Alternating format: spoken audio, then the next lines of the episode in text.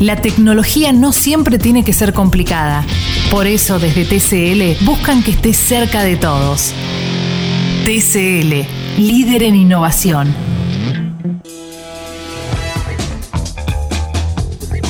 11 y 13 de la mañana, aquí estamos, seguimos haciendo Sexy People.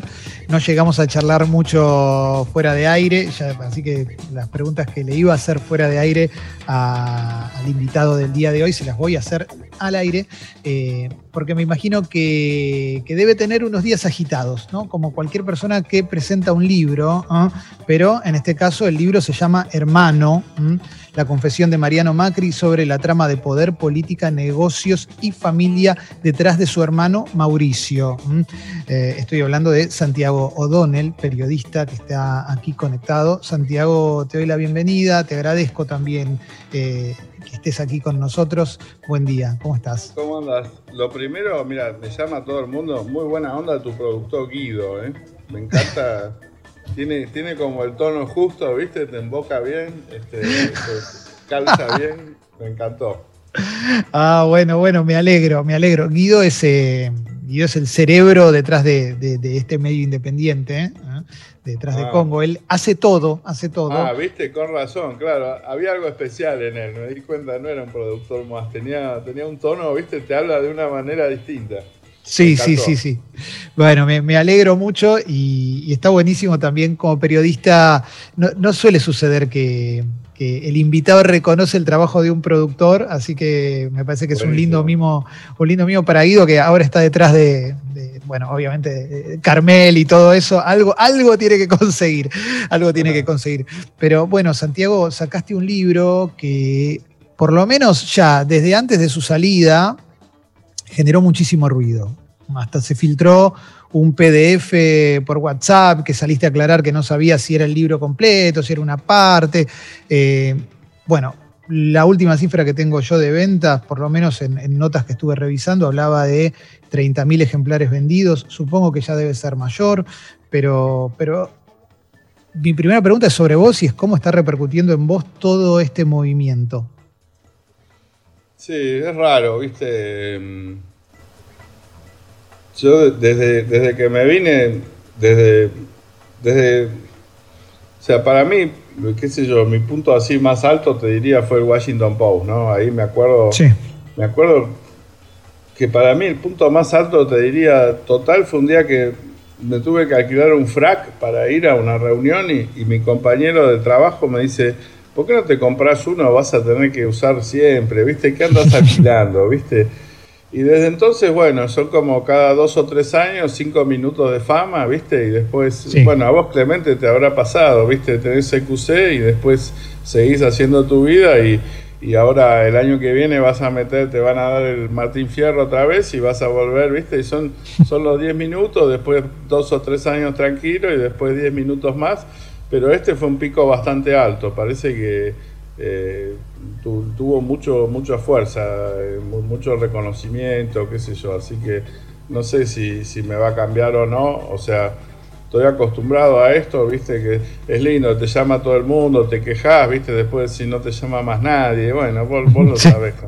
Sí, sí, lo, lo, tengo, lo tengo muy claro eso que decís, Santiago, pero me parece que hay una una, cosa para destacar con respecto a vos y a desde qué lugar encarás el libro, que vos no sos un, periodista que, sea fácilmente identificable como de, alguno de los dos lados de la grieta. Entonces ahí ya empieza como una suerte de intríngulis para, para cómo tenemos formateadas las cabezas en esta época, que es cuando nos preguntamos para quién está jugando, o como mucha gente se pregunta para quién está jugando, y quizás no hay una respuesta, ¿no? Quizás es para el periodismo está jugando, en definitiva. Eh, ¿Tuviste ese pensamiento antes de arrancar? ¿Pensaste un poco en, cómo podía incidir en esta mirada polarizada que tenemos en nuestro país escribir un libro de confesiones de 17 horas de grabaciones con el hermano de Mauricio Macri?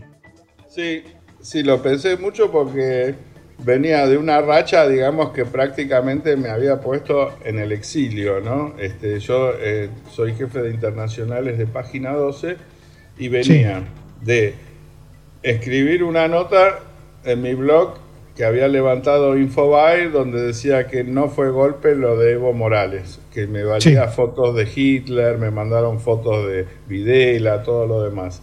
Y venía con el presidente electo y siendo página 12, un medio, digamos, de los que más defiende Alberto Fernández lejos, de publicar La mafia del INDER, que eso me lo levantó perfil, y la los Wikileaks de Alberto Fernández, que también, ¿no? Entonces, son notas que no las publica mi medio, sino que me las levanta otro medio o que me las terminan retuiteando, o sea, a través de mi medio, medio extremo, y me la terminan retuiteando por decir periodista del otro lado de la grieta.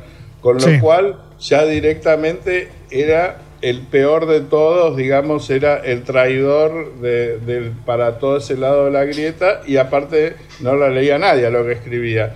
Entonces yo medio me reía, decía, estos mismos tipos que ahora me están matando y me están diciendo que soy el peor del mundo, cuando vean lo de Macri voy a volver a ser el héroe de ellos, ¿viste? Entonces, eh, por un lado me, gustaba, me gustó la secuencia que venía justo después de tres notas muy fuertes del otro lado de la grieta, un libro para el otro lado.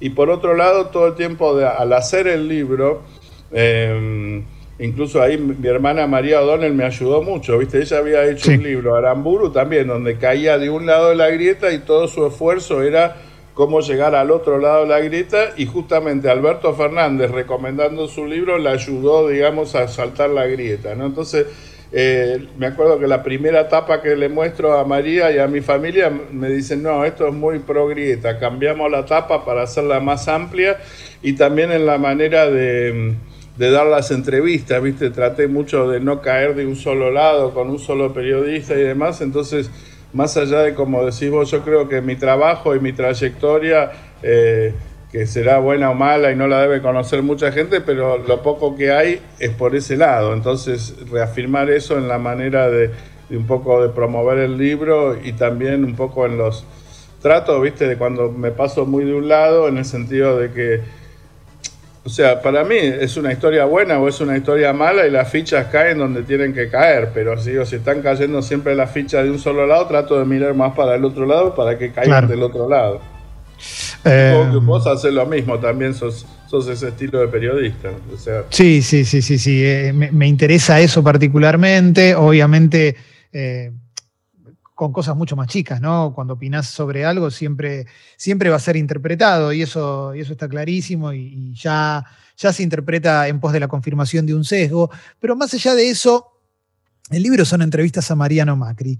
Y para el grueso, el, común de, nuestra sociedad, para, para la mayor cantidad de gente, no es un personaje tan popular Mariano Macri. En general es Franco Macri, Mauricio Macri, en un momento fue Florencia Macri por el secuestro y demás, pero no, no teníamos mucho de eso, ¿no? no teníamos tanta información, quizás dentro del periodismo sí, dentro del mundo empresarial sí, pero no es un personaje tan, tan popular. Por eso te tengo que hacer la pregunta que es la más básica de todas, Santiago, y es ¿quién es Mariano Macri?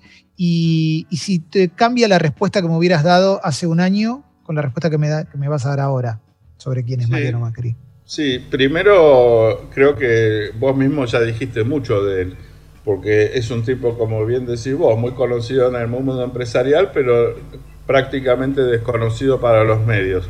Y para ser un Macri, para ser desconocido en los medios, tenés que hacer un esfuerzo muy grande. No es que no es como nosotros que tenemos que hacer un esfuerzo para hacernos conocidos. Él tiene que hacer un esfuerzo para ser desconocido. O claro. sea, él, él, es un tipo muy sencillo, de muy bajo perfil, y te diría que a mí me impresiona como muy sensible, ¿no? Eh, lo que no conoce de él se conoce de él es que es un empresario de muy, importante dentro del grupo Macri, dentro de la historia del grupo Macri, encabezó el desembarco del grupo Macri en Brasil, acompañó al padre en el Macri Group en China, este, fue la mano derecha de Mauricio Macri en Sebel y tuvo muchos cargos en muchas empresas importantes del grupo Macri y trabajó muchos años en el grupo. Lo que cambia para mí es que mm, lo que termina haciendo en el libro, eh, imagínate si me cambió la vida a mí, cómo se la habrá cambiado a él. Y, aparte, me parece que fue justamente, yo tengo muchos años de periodismo y si bien como decís vos, no es lo mismo tirar cinco o seis tiros por año que salir todos los días en la radio y viste eh, tratar de que lo que haces tenga impacto. En el caso de él, me parece que es como como un acto de valentía enorme donde prácticamente patea el tablero y se juega la vida en lo que hizo. Entonces, este, a partir de ahora, para mí también tengo que agregar a mi idea de Mariano eh, de que es un tipo muy valiente y, que, y muy jugado. Em, Mauricio Macri, Mauricio Macri salió a decir que todo esto es producto del resentimiento, este libro, en el cual obviamente ya desde el título, desde el título se aclara, es un libro sobre negociados, eh, internas, todo, todas cosas de la familia Macri y demás. Eh, y, el expresidente salió a decir que, no, que esto era una cosa más de resentimiento, más, más, más similar a eh, no recuerdo si dijo operación del kirchnerismo, pero más alineado con, un discurso kirchnerista. Eh, y, también este, creo que por lo que leí, trataron de detener tu, la edición del libro, fue gente de, Mauricio Macri a la, editorial. Quería preguntarte, vos cómo lo veías, la pregunta es larguísima, lo sé, sé, que me extendí, lo que pasa es que me parece que es apasionante toda esta cuestión, pero vos lo notaste a él resentido, eh, y no porque esto eh, le saque veracidad a lo que dice, sino simplemente para, conocer un poco eh, qué es lo que le pasa por adentro. Mira, me parece que las palabras, viste, tienen distintas connotaciones. Este, la mm. palabra resentido tiene una connotación peyorativa. Sí. dolor, dolorido, eh, con bronca, resentido, viste, me parece que todos dicen más o menos lo mismo, pero salvo la, connotación que vos le pongas. Yo uso la palabra dolorido, no, no, no, no, lo veía como un tipo con mala leche. Ahora. Eh, volviendo un poco a, alguna parte de tu pregunta, eh, me parece que, es interesante que el expresidente habló del libro antes de leerlo y antes de que salga. Y desde que salió el libro, eh, primero que, bueno, todos los off the record que decían justamente que había salido a dar estas entrevistas, que tuvo una racha, justamente como un, hecho preventivo antes de que salga el libro, como para marcar la cancha. Y desde entonces ha escrito una carta, pero no ha hablado, no ha salido en ningún lado porque sabe que donde vaya en este momento lo primero que van a preguntarle es por el libro. Y evidentemente eh, o, no quiere o no le conviene o no tiene todavía procesado o lo tiene procesado y decidió no hablar. O sea, hasta ahora su respuesta del libro, y no solo de él, sino de todo el macrismo, ha sido un silencio de radio, y ahí te incluyo al grupo Clarín, que a diferencia de La Nación y de Perfil y de Infobae, que son otros medios, digamos, del otro lado de la grieta, el grupo Clarín, desde, desde su página web hasta su última diario, pasando por todos sus programas de radio, televisión y demás, no ha dicho una sola palabra sobre el libro nada, nada sobre el libro. Em, la figura de Franco Macri es una figura que, por lo menos para, nuestra historia, es una, digo, la historia de nuestro empresariado es una figura bastante trascendental. Y, por, lo que, por lo que se entiende en el libro, a, Mariano, Macri, Mariano Macri tiene una relación, no sé si, insisto, con las palabras tengo, tengo miedo de equivocarme, pero no sé si de adoración o de, respeto y a la vez distancia por el padre. Eh, y, en el libro se indaga mucho sobre la relación de Mauricio Macri con el padre. Entonces te quería preguntar, eh, primero por esta cuestión de la construcción de mi padre es malo y yo soy bueno y me quiero separar, si es una construcción efectivamente, según Mariano Macri, de asesores de Mauricio Macri, y si lo que lo decide hablar a Mariano Macri es justamente lo que sucede una semana después del fallecimiento de Franco Macri, que Mauricio Macri le tira esencialmente una pala de tierra en la televisión. Sí, me gusta la palabra que dijiste. Yo creo que adoración es una buena palabra. Eh, es como una fascinación que él tiene y creo que fue un, gran motor contar otra historia, pero con los ojos bien abiertos, ¿viste? Él reconoce que el padre es misógino, reconoce que el padre tuvo actos que pueden ser vistos como de corrupción, él reconoce que el padre era como él dice mismo no conocía el riesgo, ¿no? que era un tipo muy, muy arriesgado y que inclusive eh, se endeudaba muchísimo, eh, mucho más allá de lo que es prudente, ¿no?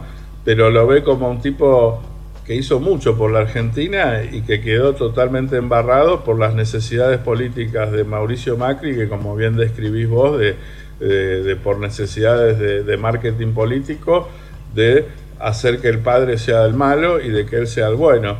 Entonces acá hay dos cosas. Por un lado, él ve que eso es muy hipócrita, que ve que realmente el que construyó las autopistas, el que construyó la Panamericana, el que construyó el puerto de Mar del Plata, el que construyó las terminales hidroeléctricas, el que le dio laburo a miles y miles de personas, eh, el que contaba justamente sus logros en términos de puestos de trabajo y no de empresas, era Franco y que Mauricio Macri, muy lejos de eso, lo que tenía era una especie de, como él mismo describe, una boutique financiera para bancar su carrera política, que eso es lo que hizo con la empresa, ¿no?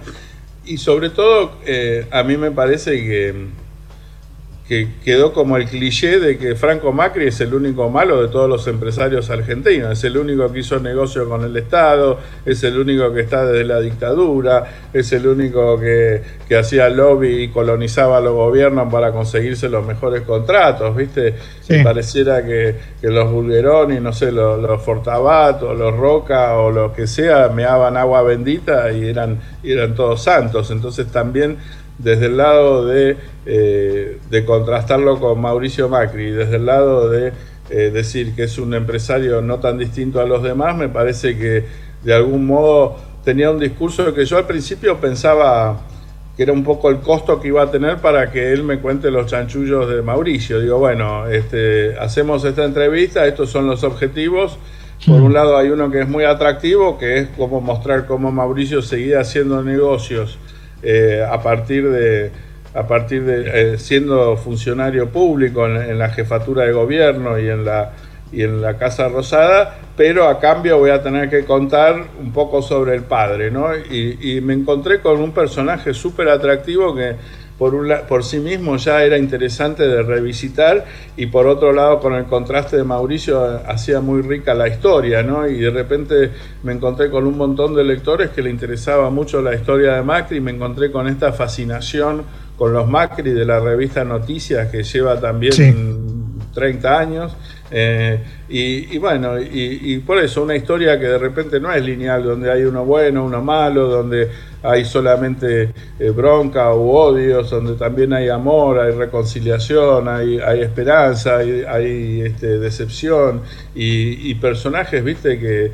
interactúan entre ellos de una manera donde a veces este, eh, Franco lo trata bien a Mauricio, a veces lo trata mejor a Mariano, pero sí como una cosa de que él mostraba cosas que uno las puede ver en la historia, ¿no? Por ejemplo, que eh, Mauricio se quejaba como si el padre tratara de, ser solamente malo con él cuando el padre actúa con Mauricio como actuaba con todos los gerentes. Y, también una cosa de que constantemente Franco le sacaba las papas del fuego a Mauricio cuando Mauricio se mandaba a macanas, como que en un punto era al revés de lo que decía Mauricio, este tipo me cagó la vida, al revés, era como que todo el tiempo Franco le, arreglaba los problemas y cada vez que Mauricio estaba en una gran crisis, como que iba llorando a buscar el consuelo de Franco, ¿no? Entonces, eso hace también más dramático, casi diría, o más cruel todo el final, donde Mauricio, desde sus posiciones de poder político, empieza como a matar simbólicamente al padre, a echarlo de la empresa, a ponerle guardias, viste, a querer ponerle guardias en la puerta para que no entre, a tratar de declararlo insano con, con, los médicos, ¿viste? Eh, todo un, final realmente eh, bastante doloroso, ¿no? Que también en un punto, cuando empecé el libro, pensaba, ¿viste? Ojalá que este libro le sirva a Mariano, ¿viste? Para, de algún modo, eh, lo que él quería, que era dejar algo para sus hijos, para sus nietos y también para curarse él, ¿viste? De, toda esa bronca que venía acumulando, ¿no? Pero después del libro también pensé, bueno, ojalá que sea bueno sea, me conmovió mucho que Gianfranco se enfermó, ¿viste? Eh, que sea bueno para la familia Macri, ¿no? Ojalá que sirva para, para que una vez que todo esto salió de abajo de la alfombra se puedan hablar o puedan, puedan curarse un poco, ¿no? Eh, estamos hablando con Santiago O'Donnell, eh, autor del libro Hermano, son 17 horas de charlas con, Mariano Macri. Hay un relato, si querés, con el que, con el que estamos de acuerdo todos de los últimos 20 años, que es que Mauricio Macri entra a la política también como para mostrarle al padre que él puede que, él, que él es capaz de ser presidente, ser jefe de gobierno y demás. ¿no? Ese es como una suerte de relato que en por, circuló por lo menos, mínimamente está, ¿no? como él dijo que el padre no cree en él y, qué sé yo. Por otro lado, en este libro, por lo menos, una cosa que, no sé si queda del todo clara, yo creo que sí, pero que te lo pregunto a vos, de que, bueno, quería hacer una transformación como presidente o algo, tenía un objetivo, no sé, y sobre eso quiero ir, dijo, bueno, aprovechamos y seguimos haciendo negocios sin parar, que es lo que, lo que dice el hermano. Desde tu lado, a partir de las charlas que tuviste con Mariano Macri, ¿sabes cuál fue el objetivo de Mauricio Macri al entrar a la política? ¿Qué es lo que buscó? Si buscó hacer negocios, si buscó eh, hacer el bien o buscó convencer al padre de que tenía más capacidad de la que el padre creía. Yo creo que por un lado esa, ¿no? Que por un, o sea, había, había una diferencia, ya te digo, una diferencia filosófica o política, si querés, muy grande entre el padre y él, ¿no? O sea, mm. él nace en cuna de oro y tiene miedo de perder lo que tiene. Entonces, él le parecía que el padre era sumamente arriesgado. Entonces, él quería, digamos, em, consolidar todo lo que tenía el padre en cuanto a el dinero que había ganado y demás. Era lo que más le interesaba a él. El padre, cada peso que tenía lo quería reinvertir en otro negocio arriesgado. Entonces llega un momento que ese choque que se va dando de distintas maneras por distintos negocios, pero que sobre todo tiene que ver con a fines de los 90 con deudas en dólares, con todas las ganancias en pesos, todo el mundo veía que se estaba por acabar la convertibilidad, Mauricio Macri decía, vende todo, mete la plata en el banco y después cuando revienta el país compramos todo barato y nos llenamos de guita. Y el padre decía, no, es el momento del Mercosur, es el momento de avanzar regionalmente, es el momento de irnos a Brasil. Ahí me parece que eh, se refugia un poco en Boca y me parece que en Boca empieza a hacer negocios con, con, plata de Sogma, o sea, compra jugadores con plata de Sogma y demás, y empieza a ver cómo a través de la política y a través de Boca mismo eh, puede empezar a hacer algo que él había aprendido de muy de jovencito, también que era muy distinto del padre, ¿no? Otra cosa que no se dice mucho, que a mí me lo hizo ver Mariano, que nunca lo había visto, es que Franco Macri siempre tuvo todo a su nombre. Socoma quiere decir Sociedad Macri.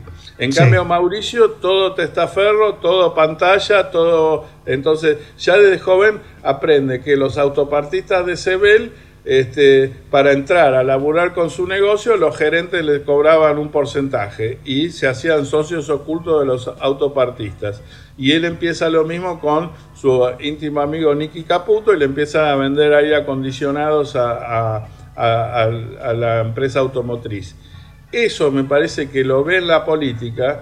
Creo, por lo menos Mariano dice, yo ahí tanto no me puedo meter en la cabeza de Mauricio Macri, a quien no conozco, pero Mariano dice que él cree que cuando lo eligen presidente, que Mauricio tenía alguna ilusión de hacer cambios en los que él creía, eh, cosas que a él le parecía que hacían falta, viste, de, la transparencia, no sé, la, transparencia, no sé, pero me parece que esta cosa de la reforma del Estado, del Estado más chico, ¿no? de, eh, de la cosa bien de neoliberal y demás, que son sus ideas políticas, pero que rápidamente llega al gobierno y se da cuenta que no, que no puede, que no puede, que le ponen una pared, que con el peronismo no se puede. Entonces, entre crear una gran alianza, es interesante, Clemente, lo que decís, porque a mí justamente el análisis político de Mariano era lo que menos me interesaba y me habló muchísimo de política y no lo metí en el libro, ¿no? Pero sí, él decía, él pensaba como que Mauricio ante la posibilidad de negociar con el peronismo un gran acuerdo nacional a favor del país, dijo no, viste, ya está, no puedo hacer nada, me dedico a hacer mis negocios y a hacer negocios para mis amigos y que se pasó gran parte de la presidencia no haciendo nada más que eh, creando ámbitos y, oportunidades para, para, su grupo empresarial y para el de sus amigos. Y ¿Cuáles son? Como hacer caja también, ¿no? Y con todo esto haces caja y con caja podés seguir en la política y crear ese círculo virtuoso de que como estás en la política haces más dinero, como tenés más dinero podés ser político y así, y así avanzar ¿no? en su vida. Eh, a ver, tenemos, sé que levantaron la mano mis compañeros, perdón, eh, les pido a, a Jesse y a Alexis perdón, pero estoy, la verdad que estoy muy entusiasmado con, esta entrevista, obviamente es muy interesante. Eh, lo que, Clemente, discúlpame, ¿no? Lo que debes ser vos cuando estás aburrido, porque estás ahí Estoy muy interesado, muy eh, soy como Drupi, soy como Drupi, estoy serio, ¿viste? Yo, yo pongo cara, mi cara tiene que ver con la entrevista, ¿viste? Pongo cara de serio, ¿viste? Como que transmito eso. pero me puedo cambiar el fondo, me puedo cambiar el fondo del Zoom. pero nunca, nunca un grito, un alarido, vos siempre bajo control. Y sí, sí, sí, sí, tengo todo, todo, soy como Phil Jackson yo. Eh, a ver, este, vamos con la pregunta de Jessica primero y después la de Alexis, que, que también anda por acá. A ver. Hola Santiago, buen día, ¿qué tal? ¿Cómo estás, Jessica? ¿Te puedo piropear? Porque te tengo en el Zoom, tenés muy lindos ojos. Gracias. Te muy amable. ¿eh? Hemos tenido, alguna vez tuvimos una mala experiencia, menos mal que quedamos ahí. Excelente. Esto, esto estuvo bien, fue suave. Eh, no. Pido permiso, nada más. Perfecto, perfecto, muy educado. Eh, no, te quería preguntar un poco por lo que estabas hablando al, antes de la descarga de, de Mariano Macri o, o, la sanación que de algún modo vos tenías la intención de que fuese el libro. Quería saber si él hablaba de la repercusión que iba a tener en Mauricio el libro, si le tenía, no sé, miedo o estaba la expectativa, si te hablaba de cuando Mauricio leyera o escuchara las declaraciones del libro. Sí, por un lado hablamos del libro, eh, hay un capítulo donde le pregunto justamente si él pensaba que Mauricio Macri iba a ir a la cárcel, porque la verdad que las revelaciones, la parte de denuncia del libro es muy fuerte y muchas cosas muy nuevas, muy poco conocidas, inclusive me ayudó a rastrear causas que datan del 2013, que nunca aparecieron en ningún medio. Entonces, lógicamente me vino la pregunta de la cárcel. Y él como que es bastante escéptico porque cree que Mauricio Macri controla gran parte de la justicia y no cree que vaya a pasar nada. Pero decía que si a él, a él, le parecía que si hubiera justicia independiente en la Argentina, su hermano debería estar preso y le vendría bien un tiempo de reflexión que solamente conseguiría estando privado de su libertad. Pero también decía que le parecía que ya era demasiado tarde, muchas veces que esos momentos le llegan y él cita a San Agustín, que esos momentos generalmente llegan cuando el tipo ya hizo todo el daño, que a, veces este, tampoco termina de ser este, algo demasiado útil, pero sí le hubiera gustado por el bien de Mauricio Macri. Después cuando ya llegó el momento más este, picante, digamos, toda esa cosa, ya cuando empezaron a aparecer las presiones, los intermediarios, los mensajeros, los lobistas, ahí en un momento dado, creo que fue la última vez que, que lo vi, que vino a casa, él ya estaba, me dice, esto nunca lo conté, pero bueno, te lo voy a contar porque está buena tu pregunta me llama y me cita, eh, él estaba viniendo a casa a revisar el libro, ¿no? Y entonces este, me dice, mira, no puedo ir a tu casa. Y le digo, le digo, bueno, no sé, ¿por qué no? Le digo, no, él quería que vaya lo de un amigo, ¿no? Y yo a esa altura ya había cartas, documentos, ya había abogados, qué sé yo, no me daba, viste, para ir a la casa de un desconocido porque no sabía con qué me iba a encontrar. Si bien no era desconocido, yo lo conocía, pero no, no, ¿viste? Y entonces me dice, no, habrá algún café afuera de tu casa, me dice, psicológicamente no puedo ir a tu casa, me dice, ¿viste? Y entonces este, le digo, sí, si querés vamos a, un bar de la esquina, una mesa al aire libre.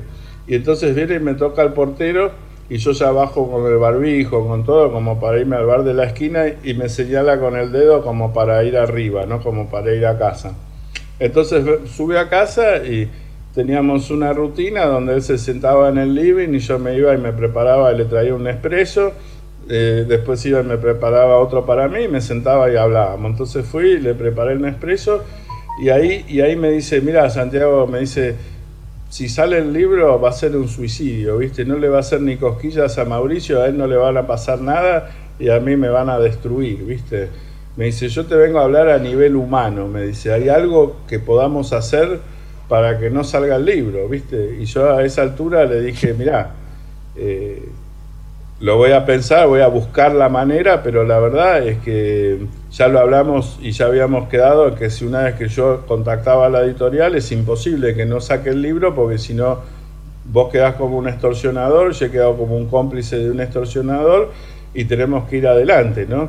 Y, yo estoy convencido y estoy seguro que él quería que yo vaya adelante, él no quería que no salga el libro, pero eh, eran tales las presiones que él estaba sintiendo que me parece que recaían sobre él y también sobre su familia más cercana, que él eh, vino en ese momento de que ya digo, viste, para mí el miedo es parte de la valentía, o sea, no tener miedo para mí es de ser un inconsciente, ¿no? Entonces, eh, me parece que él, en el fondo, lo que más quería era que el libro salga, ¿no? Y de hecho, cuando salió el libro, él lo acompañó con su silencio y lo acompañó con, actuaciones judiciales, eh, siguió, viste, adelante con su cruzada judicial contra Mauricia, pero tuvo, tuvo ese momento que para mí fue muy, muy difícil porque ya ahí ya habían habido, por decirte, ofertas de las buenas, habían habido ofertas de las malas, había habido todo tipo de presiones. Y la única carta que quedaba era aquel que me venía a apelar a mi humanidad, ¿viste? a decirme, yo sé que vos hiciste todo bien y que está todo de, bien, me, dijo así, viste, yo sé que hiciste todo de buena leche y, todo con buena intención, pero entendeme, esto es un suicidio para mí. Y esa fue su palabra, viste, me hizo acordar a cabezas cuando Jabrán le dijo, es pegarme un tiro en la cabeza, viste, que hay cosas que eh, como acuerdos mafiosos o cuasi mafiosos entre entre cierta gente que a veces es muy difícil de, conocer, ¿no? Y, me parece que eso lo humaniza mucho a Mariano. Y ya te digo, nunca lo conté, no sé por qué me sale contárselo a ustedes, pero bueno, es un poco el clima que generan y, me parece válido decirlo, porque no, no, no tiene nada de malo, es, es humano, ¿no? ¿no? No es un superhéroe. Está buenísimo. mucho menos lo soy yo. Está buenísimo lo que estás contando, Santiago. Es Santiago O'Donnell. Estamos hablando del libro Hermano. ¿eh? Quedan un par de preguntas y, ya te vamos a, dejar en paz, Santiago. Tenemos una de Alexis, ¿eh? que está aquí también. Ahí prendió la cámara, así que vamos vos, con vos, Ale. Hola, Santiago, ¿cómo estás? Un gusto. ¿Con qué sos Congo FM, Alexis? Eh, no, yo soy el que está acá de remera verde. Fíjate, fíjate que quizás te, ah, está pareciendo. ahí está, buenísimo. Te piropeo el pelo entonces, muy sexy. Bueno, bueno, te agradezco. El pelo violeta, el pelo violeta de Alexis. Santiago, después de la investigación, de las entrevistas, ¿qué nociones o, qué, o qué cambió en vos en la, visión de Mauricio y de Franco Macri? Cosas que eh. tenías incorporadas antes y que te cambiaron ahora. La verdad que Mira, te digo la verdad, nunca tuve ningún. Nunca me gustó mucho la onda Macri, ¿viste?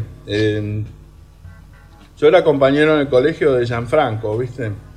Y nos llevábamos pésimo. No, no, no, no nos queríamos. Sí, viste, eh, eh, eh, él es muy distinto a, Mariano, ¿no? Pero era una cosa muy ostentosa, muy de entorno, muy del grupito, viste, ay, que llevaba, a los amigos a jugar al tenis, a la quinta, viste, muy de... lo que se acuerdan los compañeros de colegio que se la pasaba todo el día como todos los recreos se compraba 40 fantoches y 80 cocas y después venía una vez por una vez por mes aparecía Franco Macri en el colegio y le pagaba la cuenta y el pobre sandwichero, viste, aliviado, viste, que iba a cobrar porque como que era, era muy altanero. ¿Ya tomaba deuda en ese momento? Ya tomaba deuda, tal cual, no lo había pensado.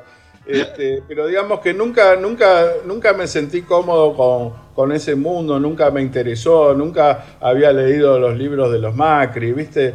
Es como que no tenía mucha opinión de ellos, más allá de lo que leemos en los diarios, más allá de que, digamos, eh, yo no soy un tipo de derechas, ni mucho menos, tampoco, mm. eh, digamos, lo que queda para el país después de su gobierno creo que está a la vista, no hace falta me exime de mayores comentarios, digamos, nunca fui un fan de los Macri, entonces no tenía una opinión. Por otro lado, Mariano Macri es amigo de mi hermano Matías de hace 25 años o más, o 30, no me acuerdo cuántos, pero...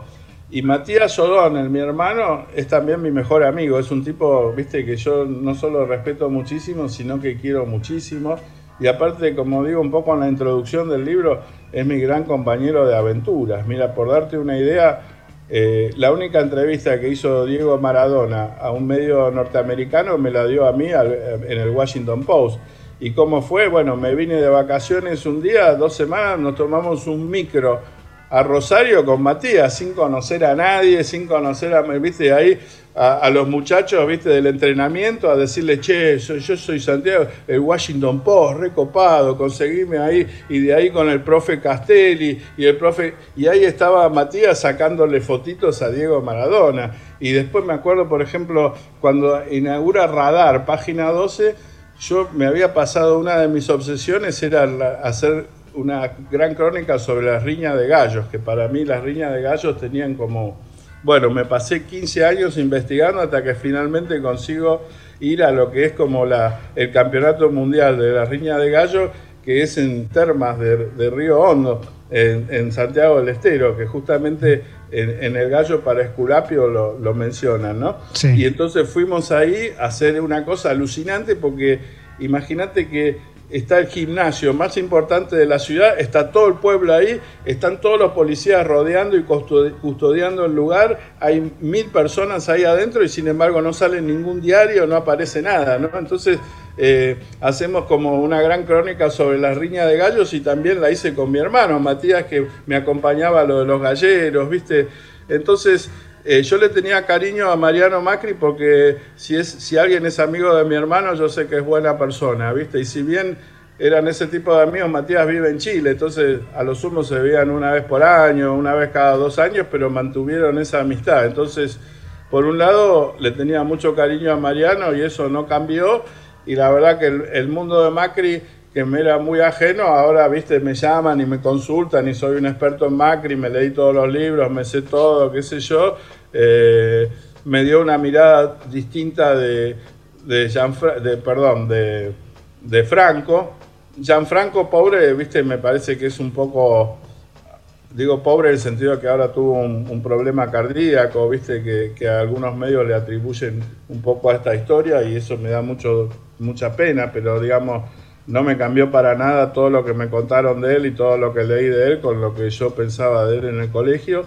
Y, Mauricio creo que tampoco. Me parece que más que nada Mariano y también Franco. Y obviamente también las hermanas que, que también son como de algún modo muy ninguneadas en la historia de los Macri y que me parece que son dos mujeres muy interesantes que si bien nunca quisieron pelear por su lugar y medio que se replegaron o, o, se dejaron estar, eh, también me parece que son personas muy sensibles. Me parece que la sensibilidad se paga caro en la familia Macri.